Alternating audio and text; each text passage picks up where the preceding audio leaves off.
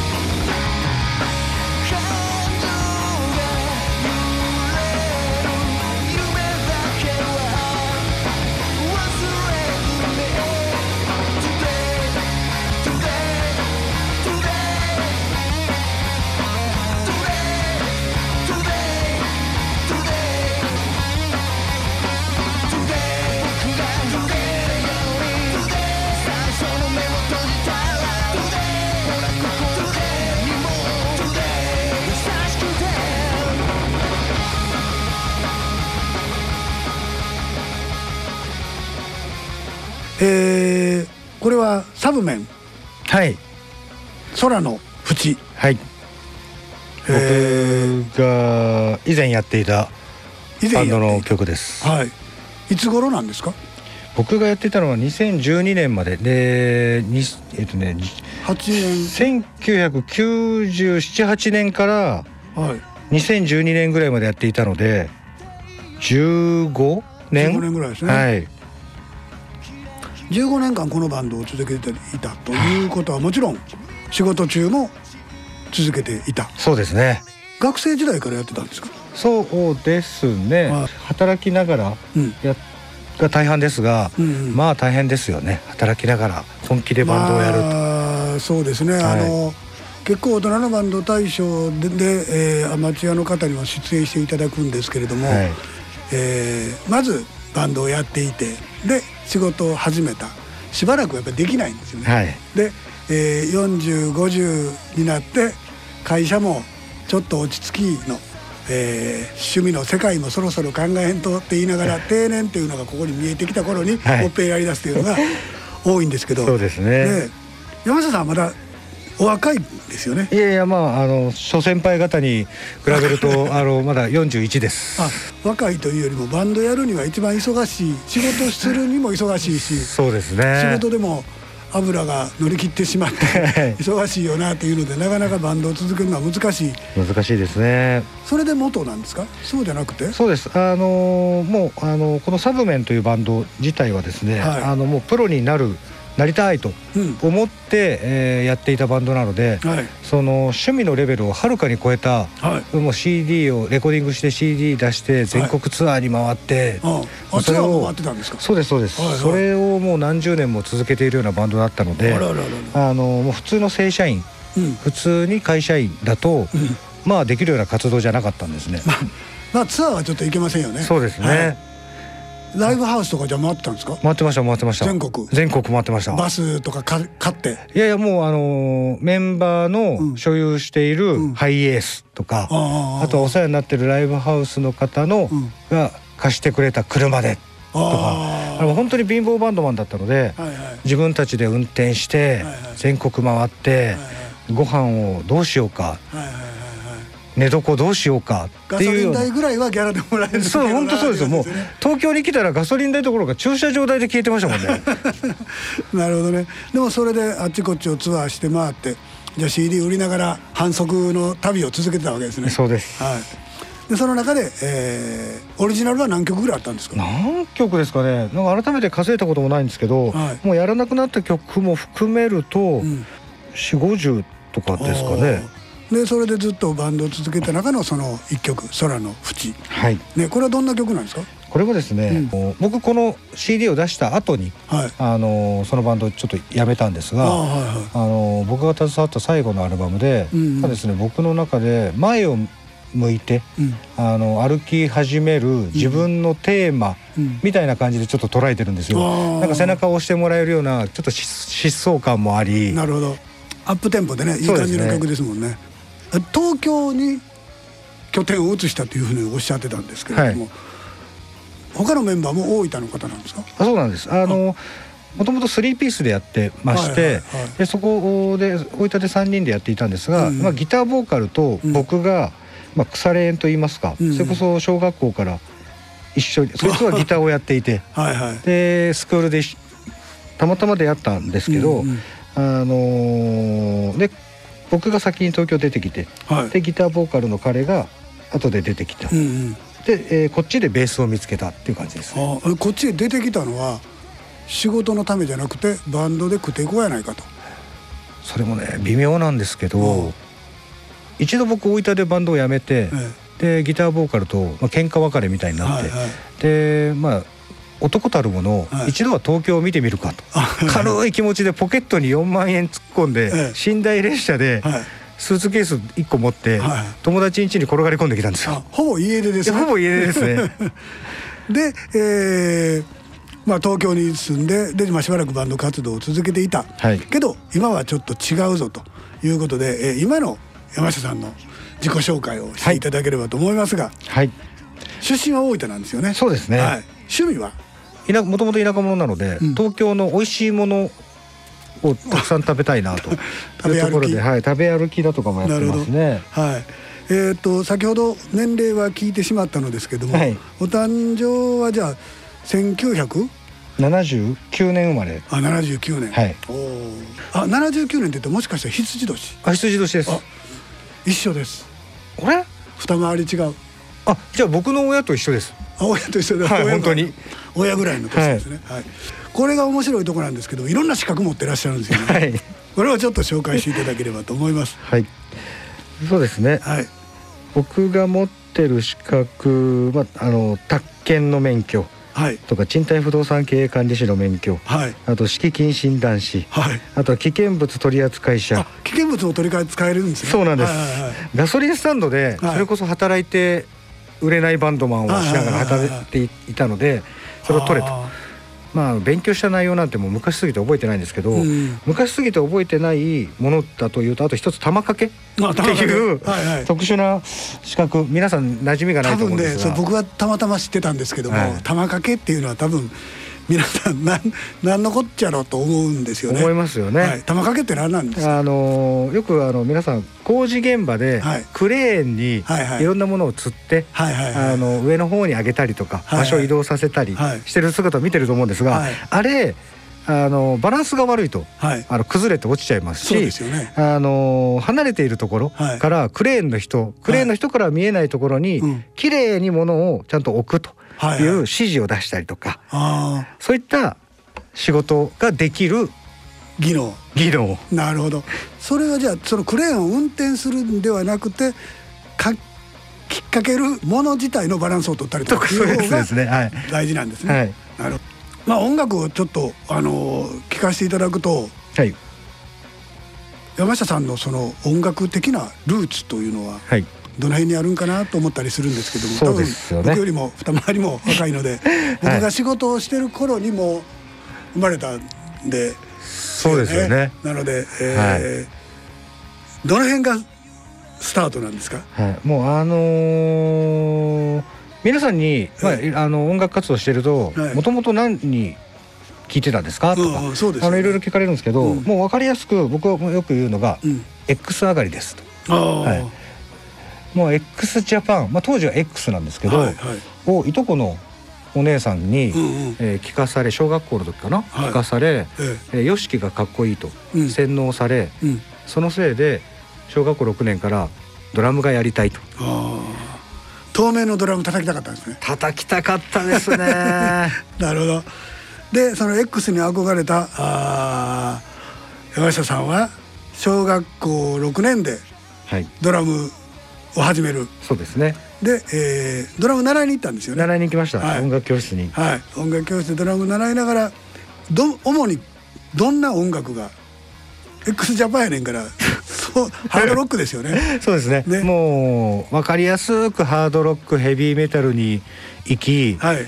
でそれこそハードコアとかに行きかけ、はい。このまんまじゃ、えー戻れなくなると。はい。ビビり。はい一気に j p o p だとかポップスの方へ振り、おー。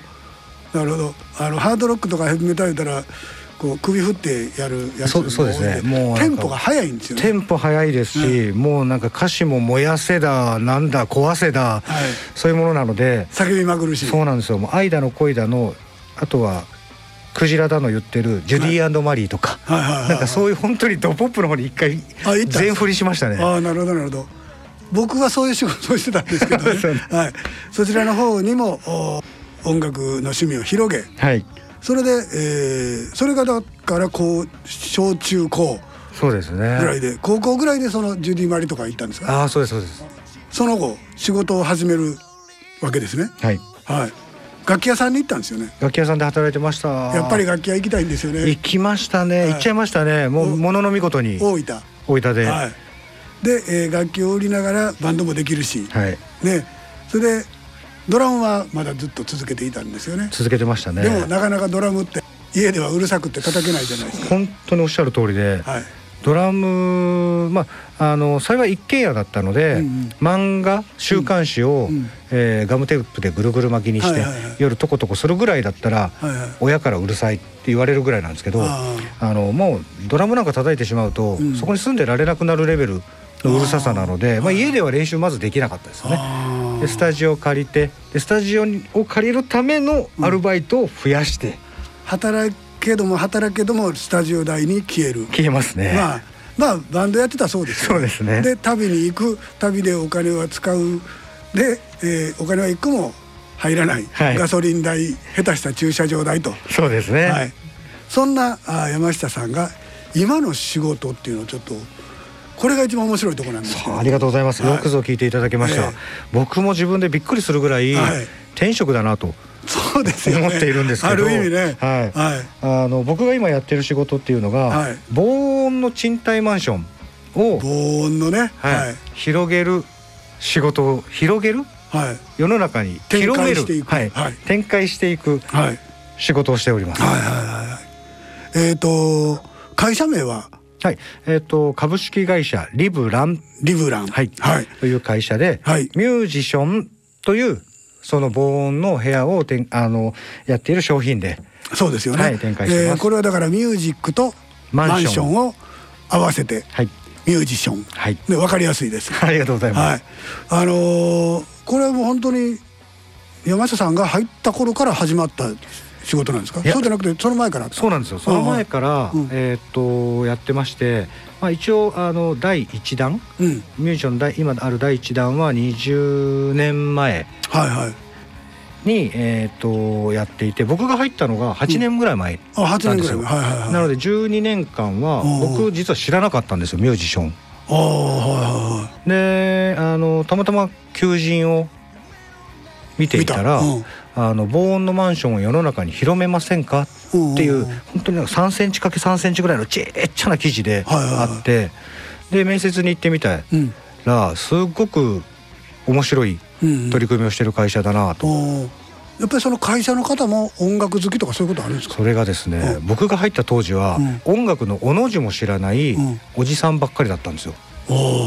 そのおじさんたちがでもなんでそういうのを発想したんでしょうね。そうなんです。それが面白いのがうん。まあもともとえっ、とうちのし今の社長、はい。えーがあのいろんなものにアンテナを立てて、うん。あのいたにいる人間ではあるんですが、はい。あの昔からうん。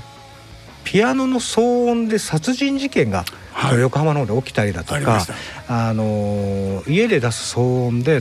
近隣トラブルになったりとか、うん。一番多いトラブルがそうですよね。でなんかそういうのを、えっ、と見聞きしていて、うん。でもともとうちの会社は、うん。えっ、とずっと分譲マンションを、はいはい。あの展開していたので、ええあの自分が買ったマンション自分の家で、うん。自分の趣味がうん。気持ちよくできないってどうなんだ、うん。というまあそこの疑問と、はいはい。逆にそれを提供している自分たちにもうん。怒りをうん。覚え、じゃあ防音の性能を高めた部屋で、うん。自分の家で思いっきり趣味が楽しめるのようなマンションを作ろうじゃないかというとこではい。始まったうん。物件なんですが、まあ何せみんな不動産屋うん。なので、うん。ミュージションっていう名前も、うん。おじさんたちが、ううんん、うんうなりうん。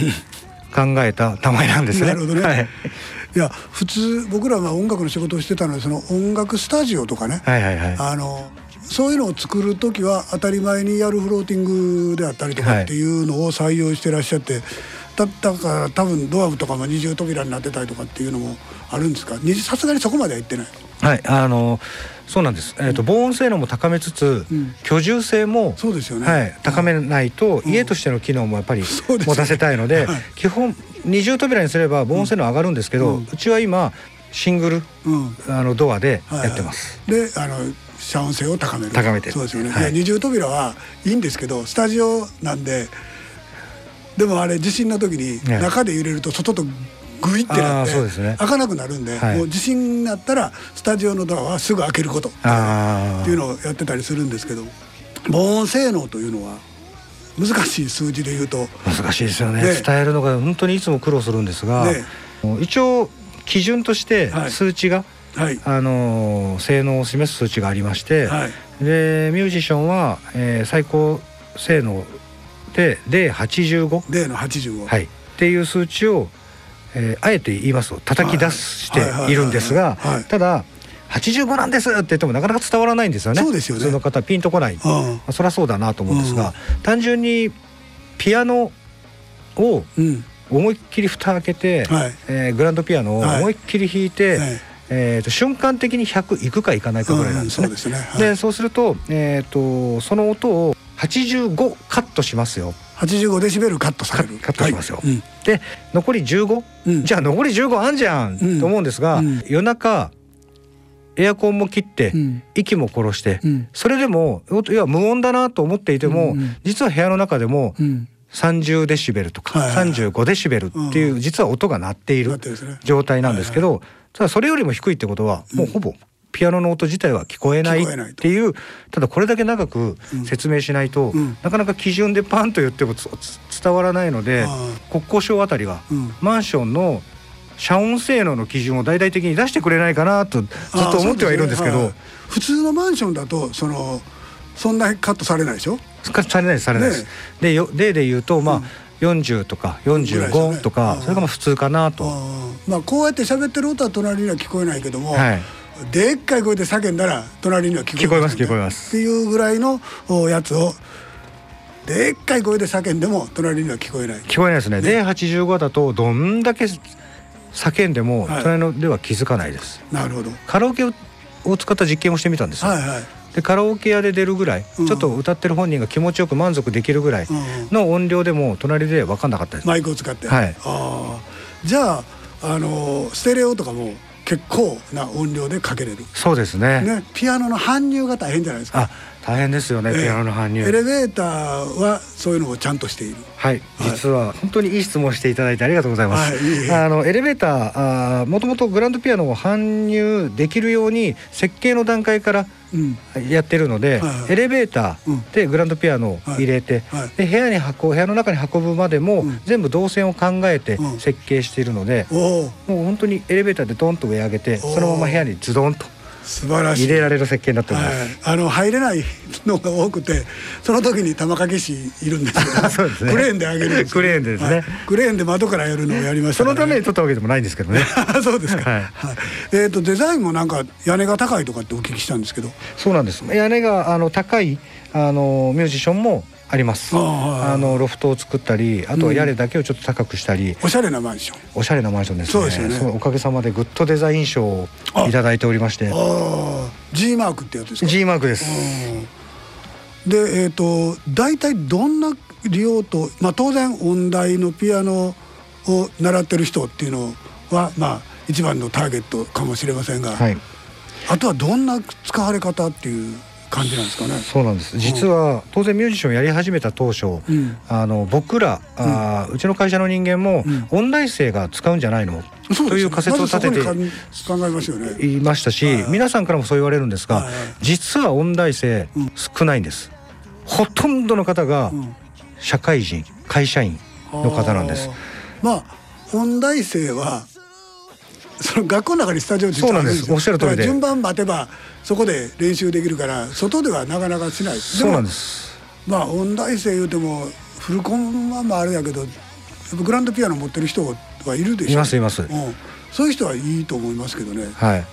なかなか少ないですか、そうなんです。実は、あのーそんなの多くなくて、うん。というのも昼間に音大生練習結構できるので、当然夜中まで練習しなきゃいけないこともあるんでしょうが、あのーそこもなんとかクリアができる状態なんですね。で、ミュージシャン以外の楽器ができますよっていうマンションだとかアパート、うん。もう夜は音を出さないでくださいねというマンション8時が多い。はい多いので、うん。なので夜はそこまで練習ができないっていうふうに割り切っている部分もあると思うんですよ。意外とじゃあ音楽大学のそばに建てたいと思ったけども需要が少なかった。そうなんです、うん。蓋を開けてみるとうん。社会人の方がすごく多くて。でー。理由を聞いてみるとですね、うん学生時代うん。に楽器をすごくやっていて、うん。まあそれこそ音大生もしかり、うん。吹奏楽の方もしかりうん。バンドをやっていた方もしかり、あ管楽器とかはね。管楽器とかも。で大学卒業して社会に出て、うん。23年うん。一生懸命仕事をして、うん。なかなか楽器を触るタイミングもなく、うん。がむしゃらにやってうん。ちょっと仕事も慣れてきたし、うん。趣味でもやろうかなっうん。ていう方が、うん。仕事から帰ってできる趣味ってなると楽器が選択肢から外れちゃうんですよね。まあでも音は出せないそうなんですよ。でも楽器ずっとやってたし楽器やっぱりやりたいなっていう方が夜でも出せるっていうことでうんミュージシャンを選んでいただくんですよ。じゃあ年齢的には割と高いそう高いというかまあ30代40代そうですね。20代後半からうん30代がメインで多いですかね。そういう方がまああのその遮音性が高いので使うっていうのは多いと思うんですけども、はい他にもやっぱりこれだけ遮音性が高いと使いたいなと思う方いらっしゃるんじゃないですか？そうもうおっしゃる通りで、ええ最近お問い合わせいただいている方だとかご契約いただいている方はいで増えてきたなって感じるのが、えー DTM はいはい。それはね僕も思いました。これ、はい最終的にはヘッドホンでもチェックするんですけど、はい最終的には大きな音でチェックしたいですよね。そうそうおっしゃる通りで、スピーカーからも確認したいとはい。いうのと、あとは、うん。えー、と配信えー、とツイッター、はいはいはい。ツイキャスだとか、まあ、SNS の配信だとか、YouTube、うん YouTuber と言われるうん方だとか、あとはそういう方が増えてきたっていうこともあって、はい。そういう動画を編集する方はいはいはいはい。もあの増えてきてあ動画編集ね。はいはい。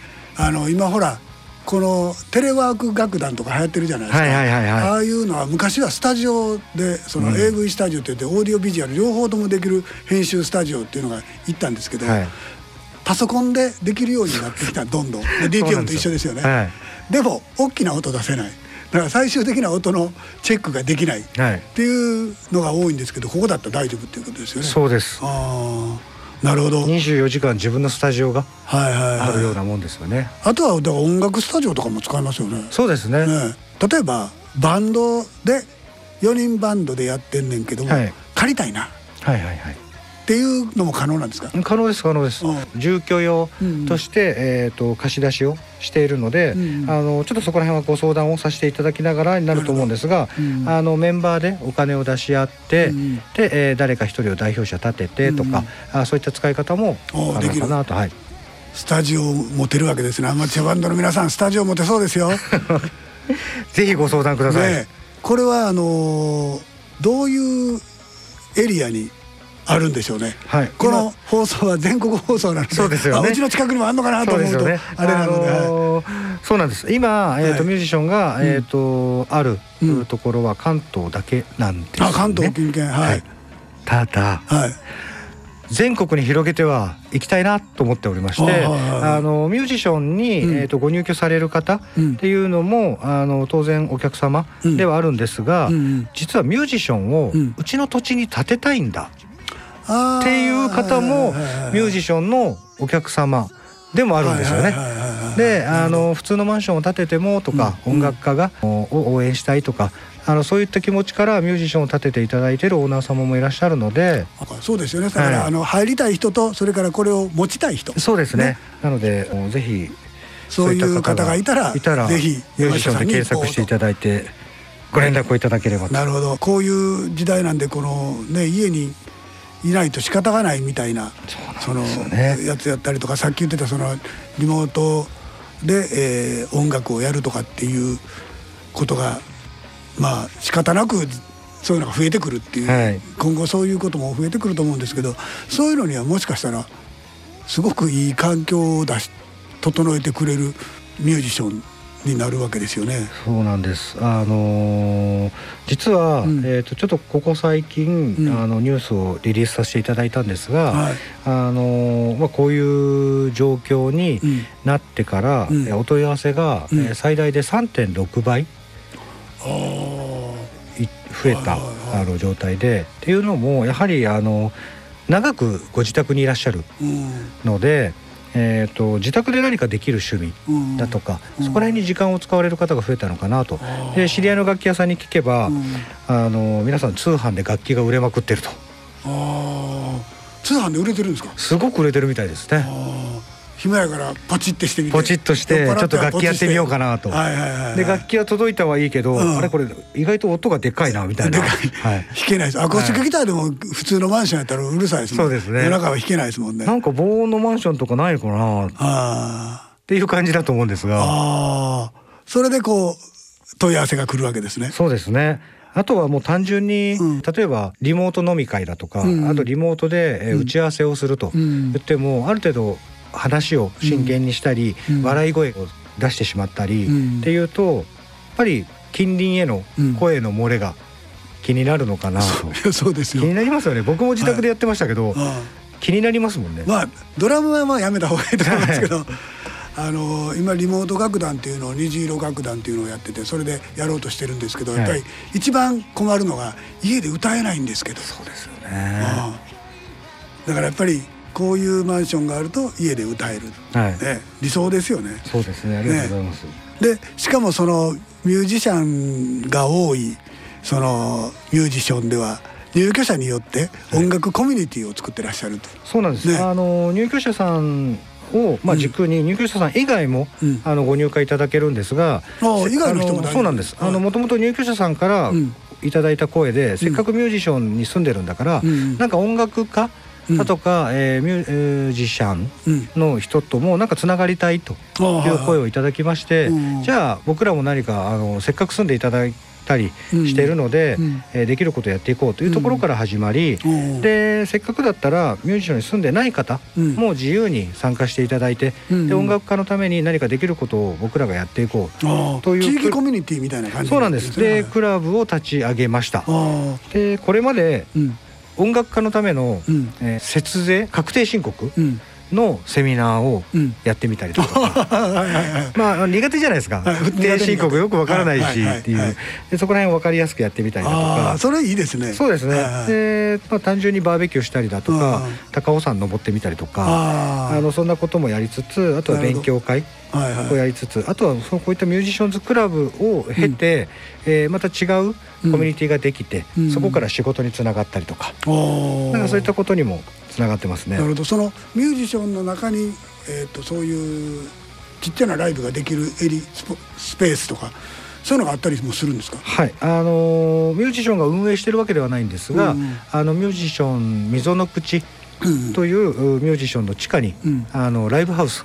あライブハウスがある、はい。あります。あじゃあそう地下にそういうので入りたいよっていうオーナーさんも OK なんですね。OK です OK です。じゃあライブハウスを展開したいけど場所探してんねんけどっていう人たちにもはい。相談には乗っていただける、乗ります。なるほどなるほど。あのー今まあライブハウスってすごい地下が多いじゃないですか、はい。もちろんそれはあの遮音性の問題で地下に行っちゃうんですけどもはい。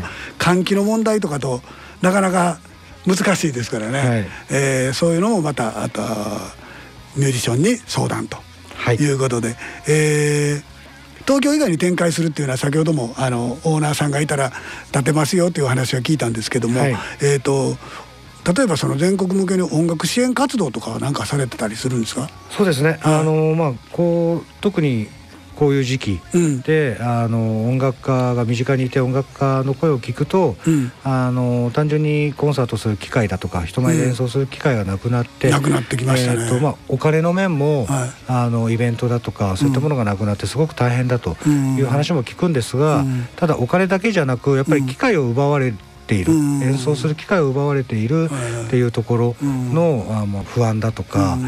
えーそういったお話をよく聞いて、はい。で今実は会社で、えーどんなことがじゃあ僕らにできるかなとうんいう話をしております。はい全国の、まあ、音楽をされている方うん。へ向けたうちからできるちょっと支援策おを、えーやろうというふうにじゃあ思っております。ぜひまたそれも送っていただければ、はい。